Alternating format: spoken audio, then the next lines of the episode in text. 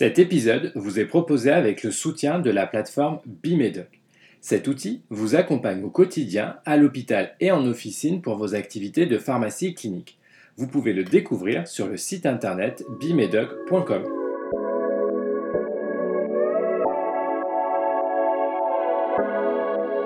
Bonjour à tous, je suis vraiment très heureux de vous retrouver pour ce nouveau podcast consacré à la pharmacie clinique. Vous allez écouter le dernier épisode consacré à la solution PharmaClass. Je vous propose un autre témoignage d'un pharmacien utilisateur de cette solution. Je vous emmène au CHU d'Amiens pour découvrir comment l'équipe de la pharmacie a mis en place ce programme. Et pour nous expliquer tout cela, je reçois Aurélien Marty, l'un des pharmaciens du service. Je vous souhaite une bonne écoute et n'oubliez pas de partager ce podcast, notamment sur les réseaux sociaux.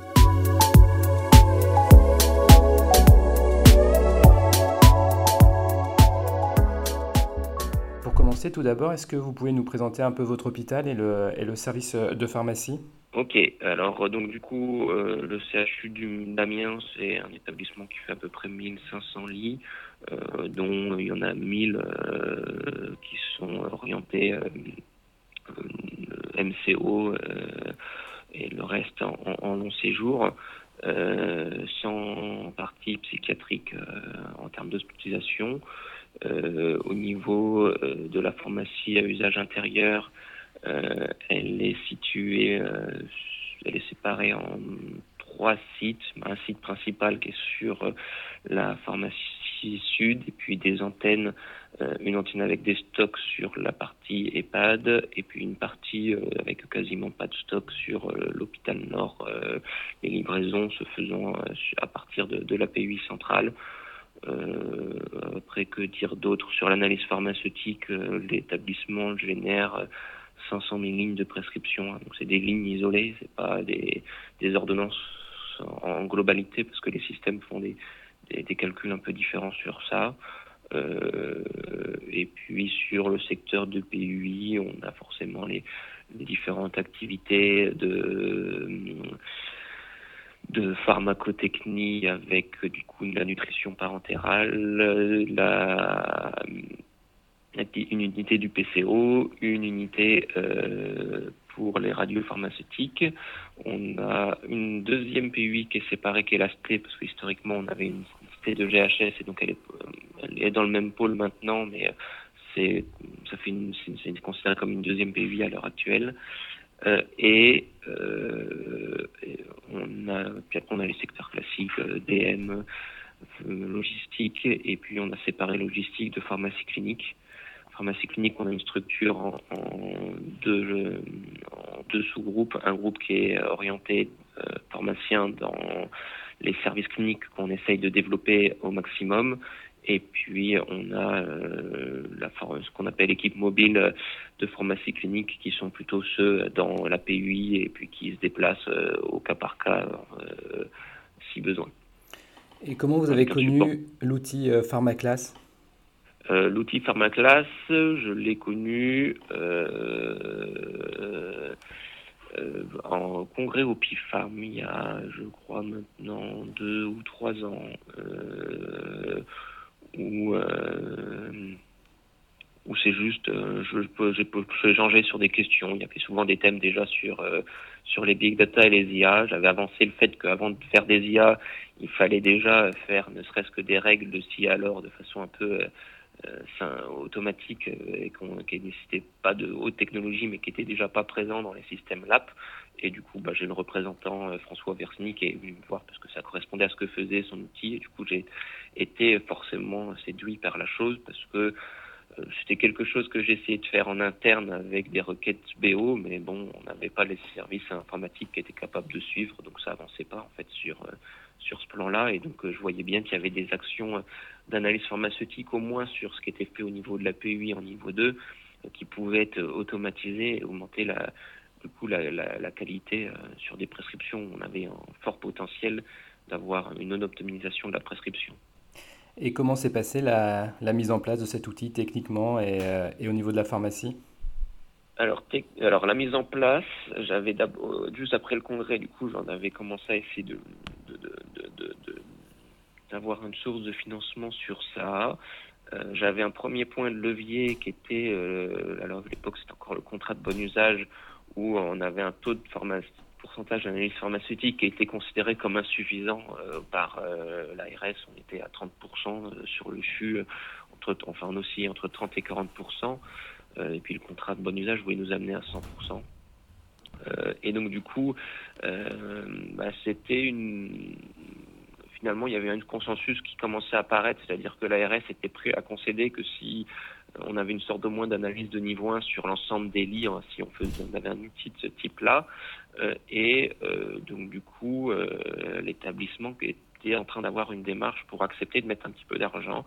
Et puis à ce moment-là, quand j'étais dans ce type de démarche-là, quand euh, il y a eu un projet FIR complet qui s'est fait avec la région, euh, donc fonds d'investissement régional, où euh, l'ARS Hauts-de-France avait attribué 300 000 euros pour le développement d'outils comme ça de, de, détection de situations iatrogènes sur trois établissements, Lille, Valenciennes et Amiens, sur l'ensemble de Hauts-de-France. Donc c'était en, des discussions qui ont en fait qui a dû commencer sur euh, je crois Valenciennes et Lille qui avaient un petit peu discuté pour avoir des choses sur ce point de vue là et puis euh, du coup ça a plu fortement l'ARS et du coup qu'elle a regroupé comme il y avait plusieurs établissements qui étaient intéressés euh, elle a débloqué l'argent du coup ça c'était il y a maintenant un an et demi c'était sur l'été qu'on a eu l'argent. On a signé les conventions du coup dans la foulée. Euh, on a eu 100 000 euros par établissement. Il y avait une part euh, humaine et une part euh, informatique, mais il y avait une bonne part. enfin, ça ne couvrait pas l'ensemble du projet, hein, parce que il faut compter à peu près les 50-70 000 euros à l'installation pour un établissement de notre taille. et puis, on est sur un coût annuel qui tourne entre 40 000 et 50 000 en fonction de comment c'est négocié et de la taille aussi de l'établissement. Euh, que dire d'autre? Donc du coup après on est parti sur l'installation, sur les trois établissements globalement. Euh, on a tous eu les problèmes de demi-interface, hein, euh, ce qui bon, pouvait s'en douter, mais ça a été un petit peu trop gommé sur le sur le sur le plan projet. un peu des problèmes différents pour chacun. pour mes collègues, c'était plutôt des problèmes de demi-interface à partir du logiciel de prescription. Euh, vous avez Cerner et puis j'ai oublié pour Lille. Euh, euh, et et puis nous on avait Dexcare. Dexcare on avait dû payer de l'argent en plus qu'on a du coup qu'on a qui, a pu être utilisé sur l'argent du projet. donc ça fait des faux frais qu'il faut prendre en compte sur les mises en place de demi-interface dessus. et puis par contre nous on a eu des lenteurs sur la biologie plutôt sur des raisons politiques de crainte de de rendu de résultats euh, de la biologie sur un sur un logiciel tiers en fait euh, du coup dont les biologistes inquiétaient sur le sur leur euh, sur le, leur système qualité et puis sur leur élément de certification. Et qu'est-ce qui a été plus dur pour vous? C'est la, c'est la, c'est le paramétrage?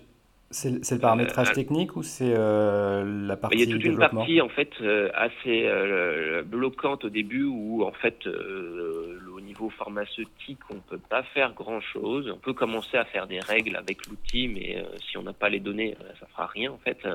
Et puis tant qu'on ne sait pas ce qu'on a été capable de récupérer d'un point de vue technique, on ne sait pas comment on peut adapter les règles par rapport aux limitations techniques qui peuvent être spécifiques de chaque établissement. Euh, dire, si on n'arrive pas à connecter sa bio, on perd quand même beaucoup de choses. Et puis on a quelque chose qui est quand même beaucoup pas très performant. Ça fait des choses, mais ça en fait beaucoup moins. Euh, nous, on a, du coup, on a perdu à peu près un an sur ça, euh, juste sur de la, du temps de mise en place. Donc, et,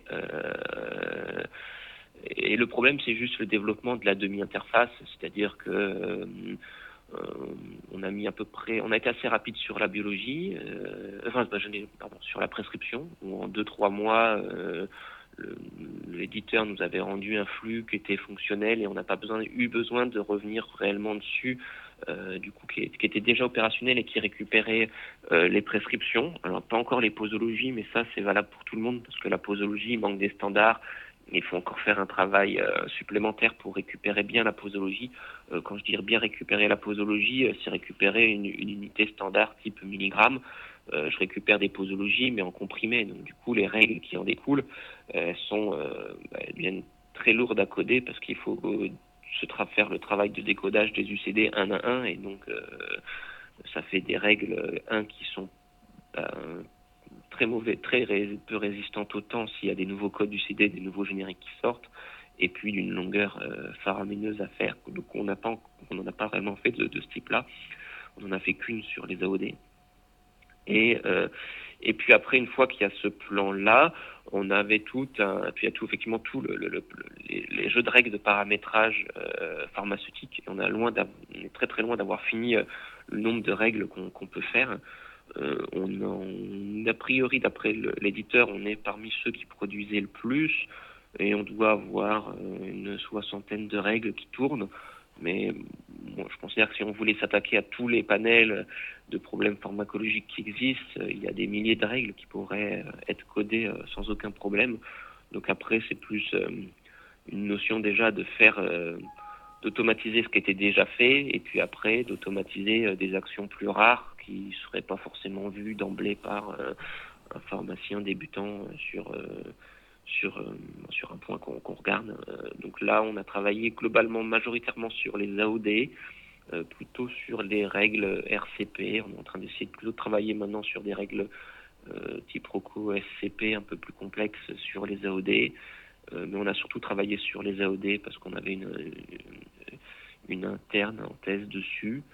Euh, et là, on est passé, on va dire, en mode euh, hors, un peu moins hors projet, plus routine. Euh, il y a à peu près juste en mai, quoi, il y a de cette année là, du coup, où là, on l'a étendu à l'ensemble des, des personnes qui faisaient de l'analyse pharmaceutique, que ce soit par service ou en transversal sur les médicaments à risque. il nous manque encore des règles, mais du coup, c'était pour continue à faire. Du coup, après, on fait un travail quotidien, on fait des réunions euh, euh, généralement euh, bimensuelles sur cette thématique-là pour voir soit les problèmes techniques ou des problèmes pharmaceutiques pour optimiser les règles et puis essayer de créer des nouvelles règles. Là, globalement, sur mon ressenti, c'est que j'aurais besoin d'avoir un, un, assistant en plein pour faire des règles en permanence et optimiser ce temps de travail-là. C'est ce qui nous manque un petit peu là sur Ami. Est-ce que sur, euh, sur ces règles-là, sur, sur, cette soixantaine de, de, règles, vous avez intégré tout ce qui est médico ou pharmaco-économie? Euh, du pharmaco et médico-économique, euh, l'outil pourrait le faire. ici, avance dessus. ils ont un système en fait, quand on détecte une règle, pour d'abord dire si elle est si elle est correcte techniquement ou pas. Est-ce que c'est un chaos technique ou pas un chaos technique Parce que ça peut être je sais pas moi, euh, une prescription qui est considérée encore active dans l'outil alors qu'en fait elle a été arrêtée. Parce qu'il y a plein de façons d'arrêter une prescription dans un logiciel LAP et euh, le signal du coup pour récupérer tous les signaux d'arrêt de prescription sont pas forcément évidents. Donc ça, ça peut faire par exemple un, exemple de chaos technique. Euh, et euh, après, au-delà du chaos technique, on renseigne si on, fait une IP, il y a l'acceptation de l'IP, et ça s'arrête là. Donc, ils auraient pu optimiser pour une interface avec VIACTIP, mais euh, elle est toujours pas présente.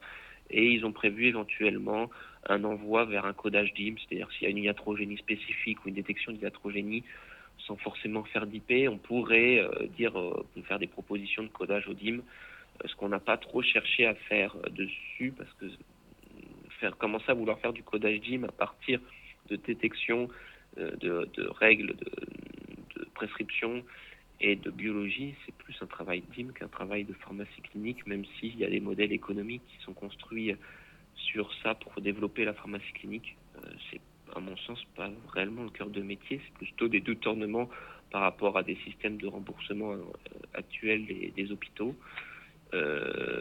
Après, des règles pure pharmacoéconomie pour réduire des dépenses de médicaments.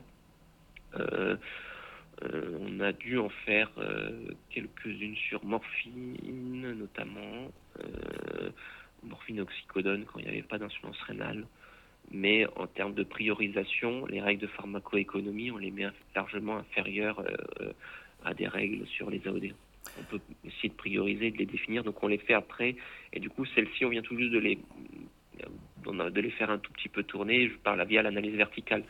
Parce que l'objectif principal de notre analyse transversale, c'est de la diminution de, plutôt des never events et des événements graves iatrogéniques qui sont pas euh, qui sont bah, d'un point de vue pharmacoéconomie, c'est plutôt la prolongation d'hospi que, que de la dépense directe. Maintenant que, que l'outil est, est, en place, comment vous l'utilisez au quotidien dans vos activités de, de pharmacie clinique? Euh, alors, euh, du coup, on l'utilise. Euh, il y a toujours le projet sur les AOD qui se fait. Euh, il est fait en parallèle du coup avec l'analyse transversale de médicaments à risque. Donc, un médicament à risque sur ça, c'était, on avait normalement un ETP hein, qu'on avait du mal à, maintenir parce qu'il est, c'est un ETP qui tourne avec les différents internes et les différents pharmaciens qui sont du coup sur la PUI au niveau de l'équipe mobile, qui du coup regarder avant tout les prescriptions qui contenaient des médicaments, enfin certains médicaments à risque qu'on avait sélectionnés. Ça concernait euh, les AOD, la digoxine, le méthotrexate et euh, ça s'arrêtait là et du coup qui faisait le tour sur l'ensemble de ces produits-là et qui faisait l'analyse globale des prescriptions qui contenaient au moins un des produits. Ce qu'on a rajouté du coup, c'est que en plus celui qui doit faire cette analyse-là, avant de faire l'analyse non prioritaire, semi-priorisé uniquement par la présence d'un médicament, il fait tourner euh, les règles de format classe avant sur celles qui sont euh, classées médicaments à risque, du coup, qui concernaient ces produits-là. Ça lui permet euh, d'aller directement sur des patients qui ont potentiellement un problème d'optimisation thérapeutique sur les médicaments à risque avant de faire une analyse globale et du coup finalement de faire une analyse de finalement de la roche sur un patient qui avait un AOD mais un AOD qui était bien prescrit. Euh, donc on l'utilise comme ça. Là, c'est à mon avis à l'heure actuelle là où il y a notre efficacité la plus pertinente parce que c'est là où on a le plus de règles et c'est aussi du coup utilisé sur de l'analyse euh, verticale. Du coup, c'est les internes et euh, majoritairement des internes qui ont des services attribués au-delà de leur mission de, de, leur fiche de poste principale, qu'elle soit pharmacotechnie, DM ou, même validation pharmaceutique euh, où ils vont d'abord regarder si dans leur service, donc là ils font des filtres par service euh, et ils traitent du coup l'ensemble de leurs règles. Globalement, ça fait quelque chose qui est largement gérable parce que ça fait 3, 4, à l'écran max 3 règles jour sur un, sur un service, tout niveau de gravité confondu. voilà, sur les règles qu'on a à l'heure actuelle. Et après, l'idée, c'est d'avoir, d'optimiser le nombre de règles, d'en avoir de plus en plus. Est-ce que maintenant que, que l'outil euh, fonctionne au quotidien, est-ce que vous avez déjà des, des, résultats ou des données que vous avez pu euh, publier sur, euh, sur l'apport de, de Pharmaclass dans la oui. pratique?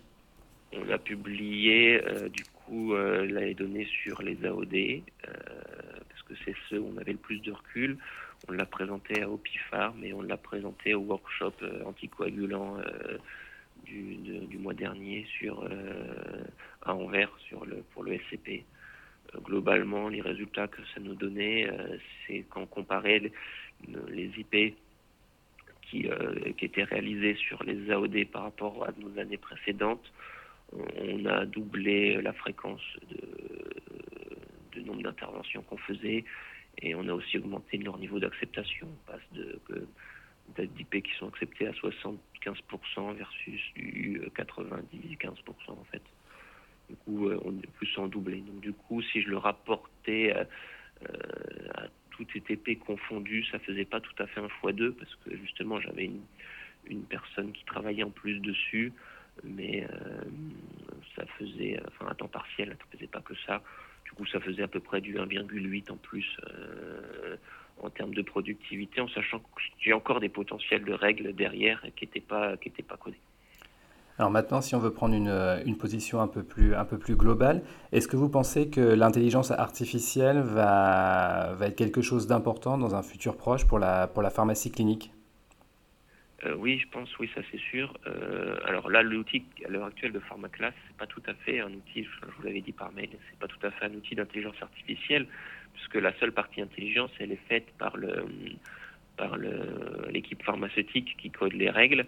Euh, euh, du coup, il y a une réflexion très euh, médicale et pharmacie clinique à ce niveau-là, où d'ailleurs, pour justement faire la règle la plus optimisée possible, avec parfois des limitantes techniques sur ce qu'on voudrait avoir, notamment le temporel et la posologie. Et, mais sinon, c'est le pharmacien qui décide de tout en fait. L'outil permet juste de créer la possibilité de faire des, du requêtage plus facilement en fait. Et c'est simplement euh, finalement la plus-value elle est là, elle n'est pas d'un point de vue technologique totalement délirante. Euh, c'est simplement que c'est faire l'effort qui était nécessaire de développer toutes ces demi-interfaces et tout et le système de requêtage simplifié pour éviter de passer par des, des, requêtages qui étaient assez lourds euh, et du coup plus longs à développer. après de l'IA demain qui remplacerait cette partie-là est pas totalement impossible, mais ça nécessite d'avoir euh, encore plus, euh, ça nécessite de résoudre un premier problème, c'est d'avoir des données euh, qui soient propres et exploitables, et donc du coup d'avoir des entrepôts de données qui soient nickel pour que l'IA puisse avoir des, bons indicateurs pour commencer à, créer les règles. Sinon, après, ce serait de faire une IA qui serait capable de répondre à des questions à partir de, recherches bibliographiques, c'est-à-dire elle vous remplace, vous sur votre recherche bibliographique une question est et elle vous donne d'emblée euh, ce qui est proposé optimal en guidelines, sans les comparaisons de guidelines. Et ça, ça paraît encore assez compliqué, euh, notamment parce que euh, les réseaux de neurones, ils sont plutôt bons pour quand ils ont un ensemble de bases de données propres, et notamment les, données explicatives qui sont présentes, et si en sortie, on lui donne un indicateur aussi qui soit le plus pertinent. là, quand on établit une règle, on le fait sur le, fait qu'on se dit, bah oui, la recommandation, euh, c'est ce qui est le plus optimum, et la question posologique ou non, je fais ce qui est du RCP. Et mais potentiellement, il y a peut-être encore mieux que le RCP, et ça, c'est justement là où, l'IA aurait, sa place. Mais on revient du coup à nouveau sur quelque chose où la frontière entre prescription médicale et pharmacie clinique devient floue, en fait. Et pour conclure, euh, quels sont vos, vos projets maintenant? Nos projets euh, sur PharmaClass, ben, c'est de continuer à euh, augmenter le nombre de règles, parce que du coup, ça, c'est un travail de titan à faire. Comme je dis, il y a un potentiel de plus de milliers de règles sur ça. Euh, il y a aussi, du coup, insister fortement auprès de l'éditeur sur les points qui sont capitaux pour faire des plus avoir un, panel de règles pertinentes d'augmenter le, panel de règles pertinentes, notamment euh, une récupération euh, propre de la posologie. par exemple, ça, ça permettrait de faire tout le GPR d'un coup. Euh, des récupérations aussi de notions temporelles pour s'intéresser à des doses de charge ou à de l'antibiothérapie de façon un peu plus fine. On a aussi un projet justement pour travailler un peu aussi sur le décodage des, des antibiogrammes parce que c'est de la donnée de biologie un peu complexe qui du coup à l'heure pas interprétable de façon automatique euh, donc ça aurait été aussi un, point de projet qu'on souhaitait euh, développer sur PharmaClass. Donc euh, là, c'est les trois, quatre grands points d'importance qu'on souhaite faire. J'espère que ce deuxième témoignage d'utilisateur de la solution PharmaClass vous a plu. Pensez bien à vous abonner sur votre plateforme d'écoute de podcast et à noter cet épisode. Je vous donne rendez-vous très rapidement pour un nouvel échange avec un acteur de la pharmacie clinique.